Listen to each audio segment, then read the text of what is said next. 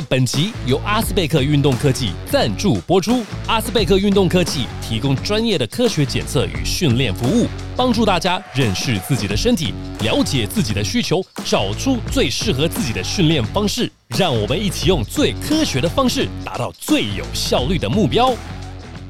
好了 p a r k e s 的男人五十三，我是阿奇。Hello，大家好，我是永仁。Hello，大家好，我是许浩辰。今天呢，邀请到两位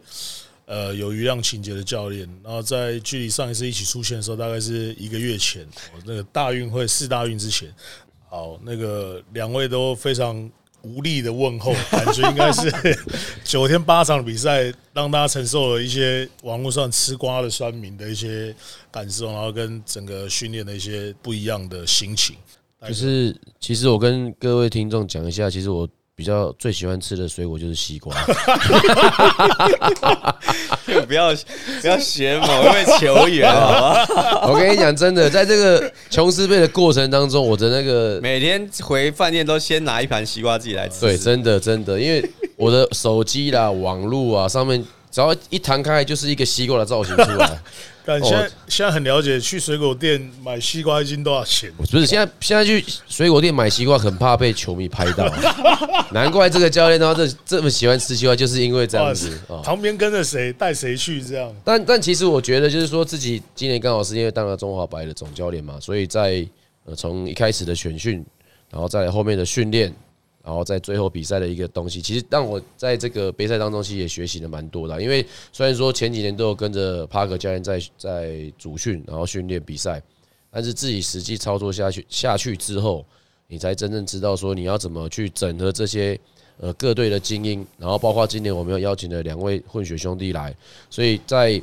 美国跟台湾的呃篮球文化不同之外，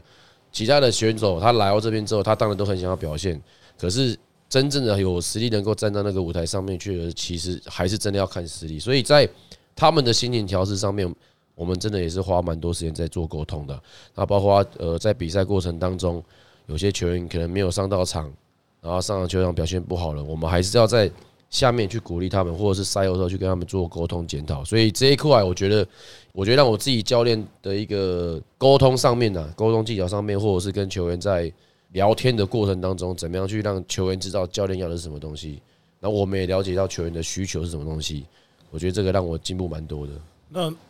哪一位球员最适合吃西瓜？球员哦，吃西吃西瓜的话，我们这一队应该是 跟对方一样，应该是大个子啦，那就不好说了。我 OK OK，这我们就这个就是无话不谈嘛，open mind。那永仁呢？我是觉得我到从琼斯杯就是集训开始到最后比完赛啊，我们像助理教练的压力就没有那么大，就是比较接触不到瓜类的食物。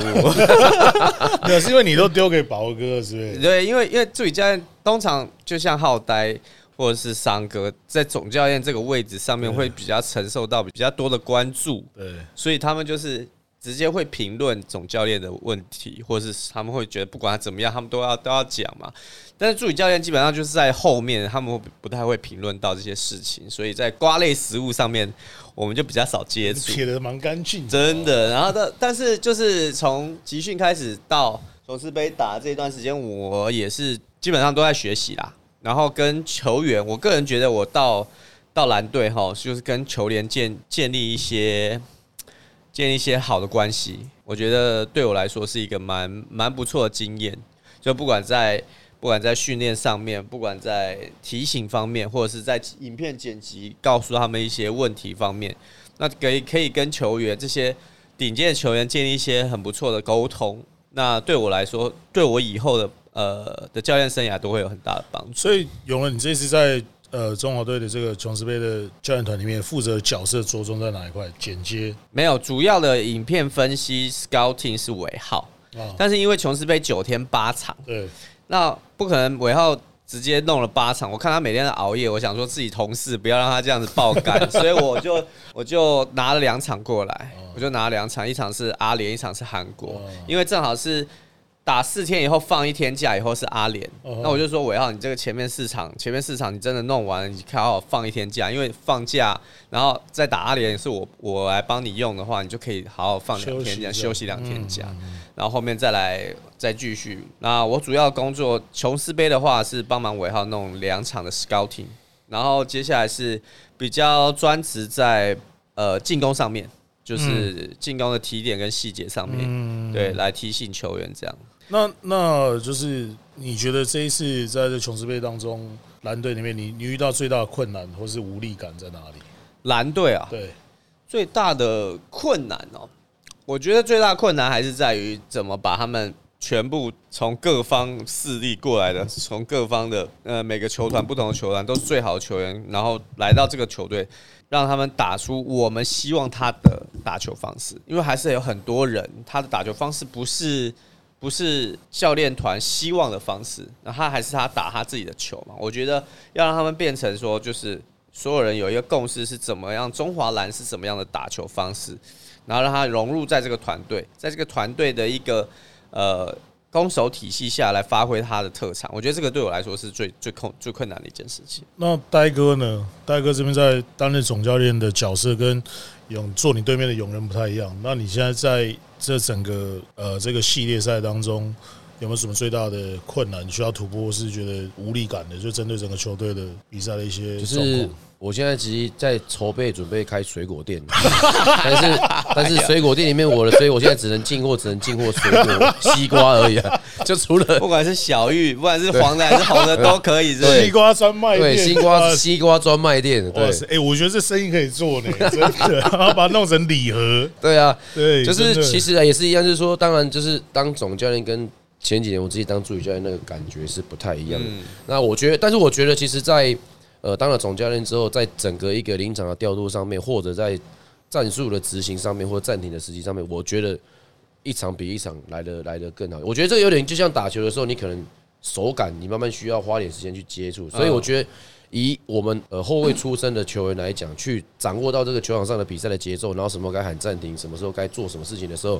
其实我觉得越到后半段的时候，其实掌握的越来越好。或许一定会有一些状况出现的时候，因为其实以我们自己打球的一个状况来讲，可能在暂停的时间的时候，我们希望球员那时候已经出现状况的时候，我们可能觉得说，如果我们在球场上的话，可能我们有办法可以解决这个问题。嗯，但是我们并没有考虑到他们还是年轻球员，所以在后面几场的时候，不管在喊暂停或在执行东西的时候，我自己本身就会学习的要更加果决，因为毕竟他们还是年轻球员，比较不像蓝队或职业球球赛当中，他们的球员的成熟度比较高，所以在后面的时候，其实抓了这个点就抓的比较好一点点。对啊，对，因为在我就是因为我场面 DJ 嘛，所以我在呃整个九天的包括女篮，那先讲男篮的话，我觉得整个让我最惊艳的一场，就是觉得最有一种就是就是全村的希望的那一场，就是中华白队韩国队那一场。就是等于呃整整个韧性啊，不放弃的精神，然后跟后面手感，然后小马出来之后连塞两个三分球，然后全场沸腾。那个在我心中，我觉得是一个呃这个很大的一个记忆点。那你们两位学长有没有什么哪一场球，呃，然后跟哪一个球员是觉得在这次的表现是超乎你的预期，或是有让你惊艳到，然后跟印象深刻的一个比赛？我我这边有一个球员对我我特别有印象，然后也是我做 scouting 的，叫做阿联博智，阿联博就是阿联的 阿联的那个胖胖。对我们 scouting 的名字就叫他，我们就叫他阿联博智。那个叫那个叫 S O 嘛，那欧马嘛，对对欧欧马欧马他真的蛮厉害的，对，他真的还蛮不错的，而且我发现他的左手非常对他的左手那个得分的那个放球手感对对对，还有他的外线，是他的外线也非常准。哎、真的，我都忘记了有我的我对一个球员特别有印象，就是阿联博兹。而且我觉得最佳五人其实他应该在。对，我觉得他是最好的四号对，对我觉得他可以当最好的四号，对啊，因为因为其实我们白队就是最后是输在他手上。被对啊被阿联博兹就被阿联博兹因为我们其实都知道说他大概应就会设定给他，因为其实某些球员他投篮的时候，他就真的会让你会心里面歘一对下。，没错所以，那时候其实我们已经讲好，就是说只要特别专注他，让他不要有机会投三分。可最后他还是能够利用防守的一些漏点，嗯，去找出空档，然后投进那最后一颗三分。哎、但那我们衔接一个话，这是我自己想问的，就是他适合在台湾的直篮里面吗，或是在 SBL 吗。如果换就是球，因为 S 有甚至限制身高嘛，他可以他他打 S，对，应该是没有问题绰。绰有余。对啊，非就是很溜啊，我觉得他很溜哎、他真的蛮溜。对他的体型跟他的那个整个这个手感是跟他完全成反比的。他的而且他而且他报身身高说两百零三，然后体重一百一百零五还多少？对，你再给我骗啊！对应再给我骗，再给我骗，他体重有一百零一百零五而已哈。对，因为我们现在在录节目的时候有看一些回放的那个影片，我也想到一个，就是阿联的四十二号 Terry Thomas，对啊，他有他有在玉龙，玉龙对，他打。过几场，然后他那时候是跟 Julius，他们在二零一七年第一个我们使用和平篮球馆的时候测试场馆的时候，那个时候的琼斯杯，Julius 就带了加拿大队来，嗯，Terry Thomas 就是里面其中一个，而且他是 MVP 啊，我对，记得。他是 MVP，然后 Shaquille O'Keefe 以前对，在下富邦那他们是一起的。所以那时候哎来相小老朋友见面的那种感觉。对，那呆哥这边，你的印象中，除了绝杀那一场之外，球员也是欧马吗？对，没有没有没有，我觉得球员第一个我还是觉得韩国的球员啊，就是哦，韩国球员。呃第一个就是呃韩国的九号，哦。哇，那个矮炮就是，就是他们超准对，他们在他们是他韩国的最佳第六人，然后他在上半场的时候就对我们就轰进了九个三分，但呃不是九个三分，是他投进了四改五个三分球，然后得了十六分，嗯。然后他在呃个子上面不是非常的高，对他但是他他大概比我还矮一点，对或跟跟我们差不多高。投篮的时候那个空档抓的非常的精确，然后韩国的三十一号下半场换成他，因为他打他们四号，然后他们只要 只要我们做中锋一做包夹，只要传到弧顶，转让他们就被他投。就被他投了。所以我觉得这两位球员，我觉得是我们呐、我们几个台湾的球员。四号的位置一定要有他三十一号这样的准度，嗯然后我们的小个子也要有九号这样的准度。我觉得对对于我们来讲，台湾的球员来讲，我觉得这个是一个比较呃可以学习的一个地方啦。对，可是其实我很好奇，就是我真的坐在那边看过好多次，几乎每天都发生，就是韩国跟日本群众再怎么鼓噪，比赛是怎么紧张，但是他总是有办法在最后一两秒出手的时候，稳稳的把球投进。就是等于做一个 key man，然后终结这一波进攻的一个投球手。可是我发现我们台湾队，我们中华队好像没有这样有能力的球员。到到底是什么环节出了问题啊？有不会啊，我觉得庭谦他们都有这个能力啊，就是也是庭谦他们出手也是对，就是有一些球员他出手会让你有很很大的安心感。像在我们球队，我就觉得庭谦是是这个这样的球员。嗯那你刚刚讲韩国那几个，他韩国是专门出这种射手的，对。像他们二十三号跟九号，我们 scouting 是说你绝绝对像美国队是不是零号跟二号，对。你绝对不可以让他们投。你让他们投，你就准备滴尿，你尿就准备要滴出来，真的。你看他空档，打球啊你看他空档，你你在下面的时候完了，不要，你就只能说这样子。这那 韩国队专门出这种球员的啦，对我觉得日本队这次虽然来的是大学队，但是我觉得他们在准备上面啊，跟每一场都有进步。对。当然我们中华队也是这样了。那呃，我们今天这一次冠军队是美国。那呃，就是我们在跟他们领队交流聊天的时候，他们是说，呃，真的是美国篮协派他们这一队来，那所以他们背后绣了一些国旗，就代表美国队在参加这次比赛，跟前面可以绣一个中呃中华民国一个国旗的，就等于是一个交流，正式交流的一个比赛。那他们在呃 UCA 算中中半段，对，在排那这一百这一次来也算是屠杀，但是他对我们中华队的，尤其在蓝队的比赛的时候，其实上半场我们是领先。你在跟他交手经验的时候，有没有什么一些分享，或是最难突破的一些比赛状态，可以跟我们大家讲？我觉得美国队是这样啊，他们的防守轮转，然后跟他们的进攻的体系哦，已经因为这个教练而非常非常完整。我们一开始第一节其实打的蛮好的，然后是在区域上面做的蛮好的一个一个布阵，但是他马上换了不同的人上来，他有一个有一个有一个十号吧，有一个十号，控球，不是控球，他们十号是他上来打四号位的，呃，一上来以后，马上改变了整个战局，因为他一直制造对我们的失误，一直超球。嗯，他是守我们四号位，但他蛮矮的哦，对，他守我们四号位。然后阿提诺只要一到一拿到球，他马上就在旁边，然后每次都把阿提诺的球点掉。然后哎，但是他不会投篮。然后我们守区域的时候，都一直在中间传球。他那场九个助攻，基本上就是 Irving 的 Draymond Green，对，真的做的非常，防守做的非常好，然后助攻超级多。嗯，他们的反应非常的快。对那我们的我们的突破他们的难点就在于说，我们的攻击的耐心太少。就我们一直说，美国队是一个打你失误转换快攻的一个球队，他一直在打，他把 pace 拉得很快。那我们会跟他们说，我们希望多一点耐心，找到好的机会，时间再拉长一点，这样子可能 pace 会少一点点，那其会有机会。但是我们的耐心还是不够，就是大部分的球员他不太会打这种把球掌控在自己手上，然后时间掌控在自己手上的那种比赛。对，这是我觉得我们我们比较难突破的点。那戴哥呢？你们那一场对美国队的一些经验上面，每个点都难突破。当然，就是其实 哇，你就像今天怎么变得特别幽默？怎么因为我经过琼斯杯一个跟你洗礼之后，我跟你讲哇塞我跟你讲又卖真的你知道那个果又那个压力哈，就哇是琼斯塞杯结束之后解放之后，你知道对啊。我讲，因为基本上就是刚才有人讲了，他们的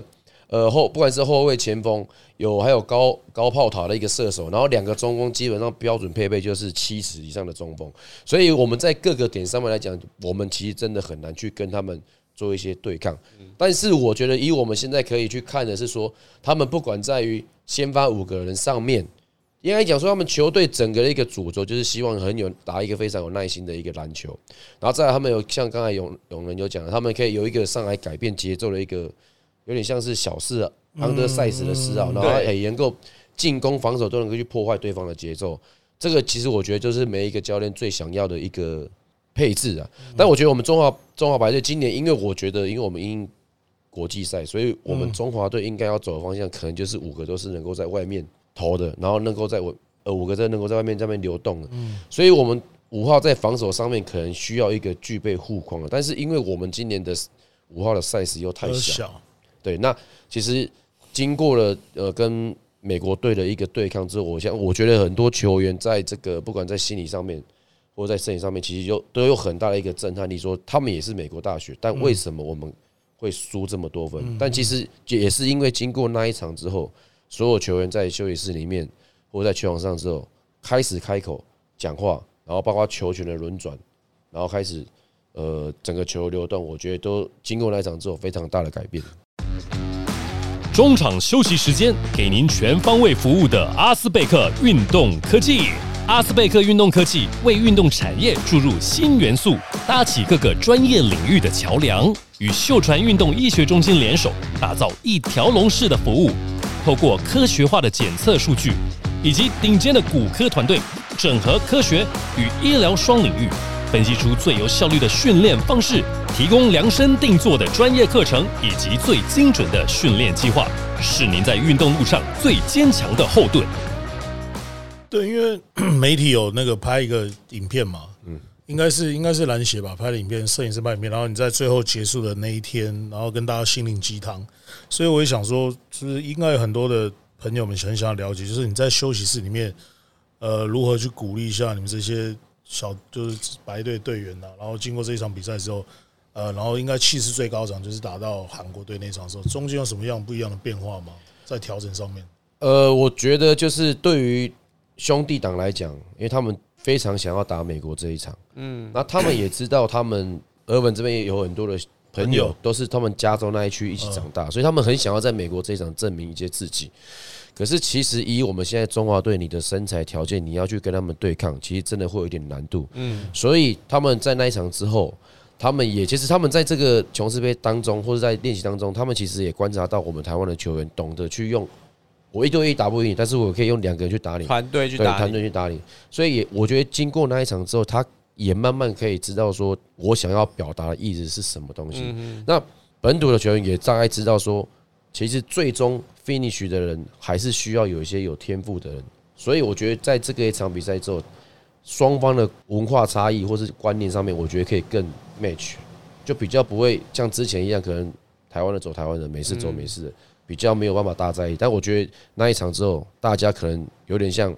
那个天平慢慢回到平衡了。本来可能有一点点不一样的那个位置，现在天平就对因为那一场关系，有一点就是融合在，一起。就是你知道原本是任督二脉打通，现在变成两个人可以双修，你知道吗？这就是我阴阳先说双修的对我部分我现在坐在这里，奇怪，我觉得哪里觉得怪怪的。我想说对不对，你们平常坐在这里是一个正一个反，一个反一个正。今天你妈妈一搭一唱，哇塞，走同一个频率。我想说，这余量情节怎么不见了？对 不对？所以就一个是你知道白一个蓝的啊。内力可以互相互相交流的这样。我啊，我觉得这样子就是其实就是我这一次最希望他们两个兄弟回来之后，给带给台湾球员的一个刺激啊。那那你们各自的球队里面啊，就是有没有一个就是类似一个 key man？这个 key man 可能是在休息室搞化学变化的，然后可能就是会开口讲话，然后可能就是会把这个整个气氛或氛围，或者是诶大家沮丧心情拉到一个比较满点的情况。呃，如果是我们队的话，大概就是我觉得是刘真，球员的话大概是刘真因。为他也最最有资格。对啊，第一个他是资历最老的嘛对，然后他也是比较属于是呃很爱很爱提出呃问题，或者是很爱表态、很爱讲话、很爱鼓励大家的一个球员。然后那个球，我们进休息室的时候，因为博勋跟对我正想跟，跟刘真很好，对，所以刘真一直有一个外号，就是柳丁柳丁，然后博勋博旭就很爱这样子在休息室叫他柳丁，然后现在是只要进休息室打得好或是怎么样的，我们一进休息室柳丁 柳丁，然后一直柳丁嘛，我心想博勋还是这么搞笑，对对对对，还是这么搞笑还是。这么搞笑那。接下来要去工程师搞气氛了。白队嘞，白队有没有这样的？但就是其实我觉得白队现在年轻球员就是少了这样子的一个柳丁柳丁没。有没有教练可以啊，没有那种调皮的，但是就是其实有时候你知道我们的教练团组成，然后因为魏伟他也算是比较一个内向，他比对较没办法去嘛。那彪哥有时候你知道他就是比较老经验，然后所以我也是嘴巴比较坏，对，所以有时候他进一句的时候他就会先讲。那我其实我想说啊，我都还没讲，你想讲，你抢抢拍啊！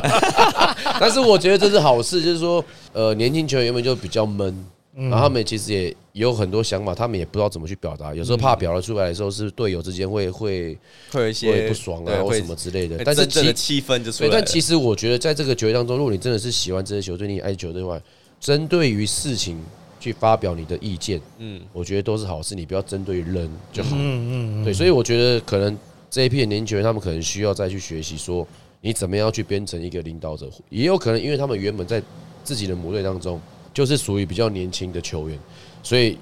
球队里面都有老大哥在讲话了，所以他们其实不需要表达太太多意见。但是我觉得这个东西都是需要培养的，对。对，因为那个其实短期的杯赛要快速的融合，其实是一件相对也比平常有难度的事情。但谁愿意做这个化学变化的时候，这个产生的化学效应就会变得比较好。那呃，有没有在哪一个球员当中是这一次一起来打球、参与中华队合作的过程当中，感觉到他的能力，哎，跟我之前看到的感觉又在更提升，又更进化了？我这边的话，我觉得是小白啊，白耀哦成，因为其实我们在知道他在呃领航员们就是有比较稳定的上场时间。那当然，他一开始来的时候，他整个的一个状态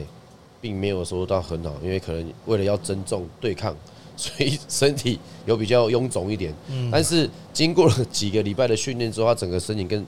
更更 fit 一点之后，他在球场上的速度，然后包括在在组织进攻上面。我觉得是这一次，我觉得中华白在本土球员来讲，算是蛮进步蛮大的一个球员。可是我看他的犯规，每一次的比赛基本平均都三次犯规，有时候在你使用的人员调度上面，他反而会变成一个一个一个会让人家紧张的一个。但我觉得这是好事，是在于他原本他自己的防守的的能力可能是没有那么好，但是也因为借由这一次的一个防守，他可以让他自己在守到各国不同的球员的时候，他其实可以进步的非常。所以在这个犯规的麻烦上面，我是觉得还可以接受，是因为他并没有让我有很多的困扰。嗯，因为下面还有右伟，还有伟成，包括还有还有 Robert，嗯他们都可以，其实有时候可以上来打控球，包括 TJ 也可以，所以我觉得在这个控球的调度上面，其实我让我觉得还 OK，所以他对于这个防守球的侵略性来讲，我觉得也是进步蛮多的地方。当然，因为白队其实我觉得就是像石青一直很想要的 TJ，嗯，反而是我让我觉得，哎，这次白队上他好像有一种比较卡关，对，不不是说卡关，就是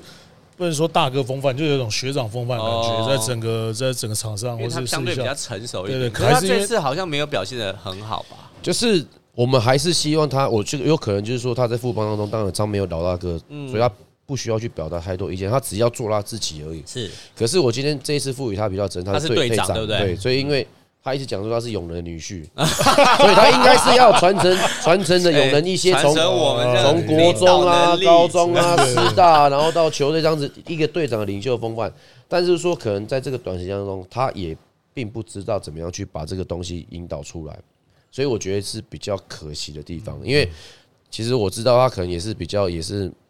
私底下也是蛮活泼的，对，可是我也是希望说，他在这个带整个球队的气氛上面，也是能够把他给带起来的，而不是只有针对那几个人。所以我说，这个领袖的气质，或者说这个领导的一个风范，我觉得还是要有有这个时间让他们去培养，然后循序渐进让他们去做。对啊，对啊，比较少是有球员像我跟浩代一样，从小就是这样领导啊骂人这样上来。所以才能坐在这里啊，对着麦克风讲话啊，搞不好以后就是 TJ 取代你们。哦，哎有可能，有可能。那蓝队嘞，蓝队这边的话，有没有什么是让永仁这边觉得在这一次过程当中，哎，跟以前好我觉得那个，我觉得那个能力啊，或者再再进化，我我脑海有两个球员，一个是一个是庭前，一个是齐伟。嗯因为庭前我以前没接触过他，嗯就是我我这是第一次接触，在他近距离的看他打球跟跟他练球这样子，我发现他是一个嗯，就是吸收能力非常快，而且能力非常好的球员。然后态度啊那些都在我的预期的之之上对，都是之上。就是不管在传球上面，他那个传球真的是很隐蔽，然后时间差又非常的好。超越你嘛，超越套仔。传球的话还差我一点，毕竟我们毕竟我们拿过助攻王的。哎呦哇塞！不过他的攻击啊，就像我刚刚讲过的，庭谦的投篮是让我们很安心的，不管是三分线还是两分线起灵跳投。第一个是庭前，第二个是齐伟。齐伟在刚刚开始集训的时候，他的我我们所有教练团觉得他状况很差，他不管在防守上面还是进攻上面，都感觉是 就是可能从母队过来，他整个的身体状况是乱糟糟的。但是在经过集训的这一段时间，然后一不断的修正，不断修正，我觉得他修正非常快，然后进步的也非常快，马上就回到我们以前对他的期望。不然你看齐伟这几最最近这项，他都是先发，他都是可以打到先发的位置，所以是让我觉得呃他在集训的这一段时间，他投入非常多，然后也非常专心，很快都可以就可以拉回他原本的状况。对啊，因为像 Kiwi 的话，他就是需要他的外线嘛，对，对，所以他在场上的话，就是以以出手投投篮为主。但他防守也很好啊，嗯他防守也可以做一个蛮不错的三 D 的防守球。那谁是这一次你们执行教练团里面策略或是拼战精神里面对上是选一个的话，这上没话讲，就柳丁，就是柳丁，因为因为哎、刘真是这个里面他是年纪最大的，嗯。他才休一场而已、那中华白他本来想要休，然后发现我没人了，他还是拼命打、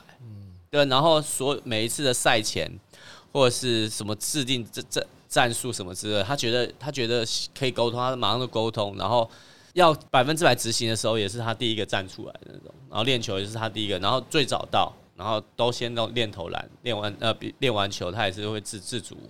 所以我觉得柳丁真的是蛮不错的。那大哥这里呢？我觉排得队以就是以拼战精神来讲的话，我觉得还是呃贺家兄弟嗯啊，因为他们毕竟他们承袭的就是美式的文化嘛，所以他们对于每一颗球去拼抢，然后对每一颗球都是非常的执着，所以我觉得就是美式文化带给台湾的球员的刺激。那其实就包括了，其实到后面我们每一颗球，其实我觉得我们每一个每一场球都更进步，是因为每一个人就感染到他们这样子的一个气息啊，所以每一个人其实到最后面打球就真的非常的拼。那我所以我也觉得说，在在这一次当中，他们两兄弟应该也是呃拼战精神啊，我觉得应该算是里面最好的。对，因为像比如说我们现场 DJ 坐我这个位置，然后每次都可以看到，比如说这一次冠军的美国队，然后都会很自己的自发性的一些很嗨啊、内抽嗨这种，然后帮助自己队友。然后在中华队后面几场好像也慢慢有这种感觉。对，那如果讲到贺家兄弟的话，他们以后就戴哥你自己知道，他们以后未来的打算，或者说他们有可能进大队嘛？那大队的话，有给他们什么样的建议吗？还是他们自己现在接下来的规划？因为其实因为我们这一次的一个球员的配置啊，所以我们让迪迪是先打到二号去，让他的在这个整个球场的组织上面并比较没有那么大的压力。嗯，所以我们让他打到二号去，所以比有时候变成就是变成 A 人他必须要打到三号去。但其实我觉得以后他们如果最好的模板是，他们可以弟弟可以打一号，哥哥可以打二号，因为这个对他们在美国来讲，他们也是比较，他们感觉到比较舒服的位置，也是他们唱。但其实我在这个这个问题上面，其实也跟他们两个沟通过，说因为在我的战术体系当中，并没有谁是一二三四号，嗯，只有五号是比较明显的，就是你必须要有一个护框，然后包括对中对抗置会需要对站在那里的。对，所以一二三四号基本上是流动起来打的，所以我觉得说，他们如果可以把二三号这个位置也能够打好的话，基本上对他们来讲也是一个好事。是如果你打的位置是打二号，可是你防守的可以守守到三号，甚至到四号去的时候，那对于中华队在防守的策略上面，其实都有很大的一个帮助。那对于他们的一个防守能力，我可以守到后卫，我能够守到大前锋，嗯甚至我如果可以守到五号去的话，那对于你防守的技巧来讲，你可能进攻没有办法让教练把你摆在球场上，可是你防守教练还是这样可以把你摆在球场上。那他们未来自己还是想要打中华队吗？就就我觉得他们这一次在打琼斯杯结束之后，他们对于他们能够在台湾然后受到这么大的欢迎，他们其实也非常的惊讶。而且他们对，而且他们对于呃台湾球迷对他们的爱戴，他也觉得非常的，就是很受宠若惊啊。所以他们也一直很喜欢这样的氛围，他们也一直期待说明年能够再继续再回来呃参加琼斯杯，或者是代表中华队打其他的赛事这样子。但是我觉得比较不同的是，因为他们两个都是高材生，所以爸爸妈妈对于他们的教育其实非常的注重，所以包括哥哥琼斯杯隔天完之后马上就要飞了，因为他隔天就他已经开学了，所以他到的时候马上就要回去上课。对啊，阿弟弟是因为下礼拜嘛，哎、明天才开学，所以他们家就是一一个怎么样书香书香世家，，对，就就跟我们家一样，对，就是 就是这个这个我等下再这样我们很难接。你是哪个书？漫画书是很难爸加教授，整个书房里面都是书，我都都都在里面挑灯夜战，对，所以我知道这种打完就要念书的这种感觉。哦，那弟弟弟弟有有有预计，因为他才十七岁对嘛，那 U 十八他是有机会可以打的吗？节目进行到尾声，再次感谢阿斯贝克运动科技。不管是职业运动员或是热爱运动的朋友们，让数据来说话，透过客制化的服务，找到适合自己的运动计划吧。